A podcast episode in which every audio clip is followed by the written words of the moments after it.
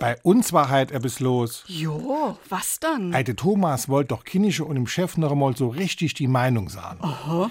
Was woll dann dann machen? Er tät sich selbstständig machen, da wär er sein eigener Herr und tät außerdem viel mehr Geld verdienen wie jetzt. So tönt er schon seit der Weihnachten. Ja, und jetzt? Macht das oder nicht? Ey, nee, jetzt hat er mal mit der Bank geschwätzt und gemerkt, dass es wohl doch nicht so einfach ist mit dem Selbstständig. Jetzt bleibt er, weil er kalte Fieskrit hat.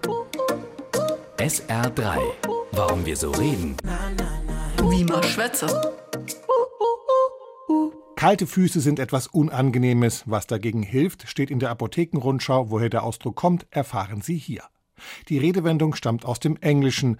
Dort heißt es to get cold feet, wenn man einen Rückzieher macht und das, was man angekündigt hat, nicht einhalten kann oder will.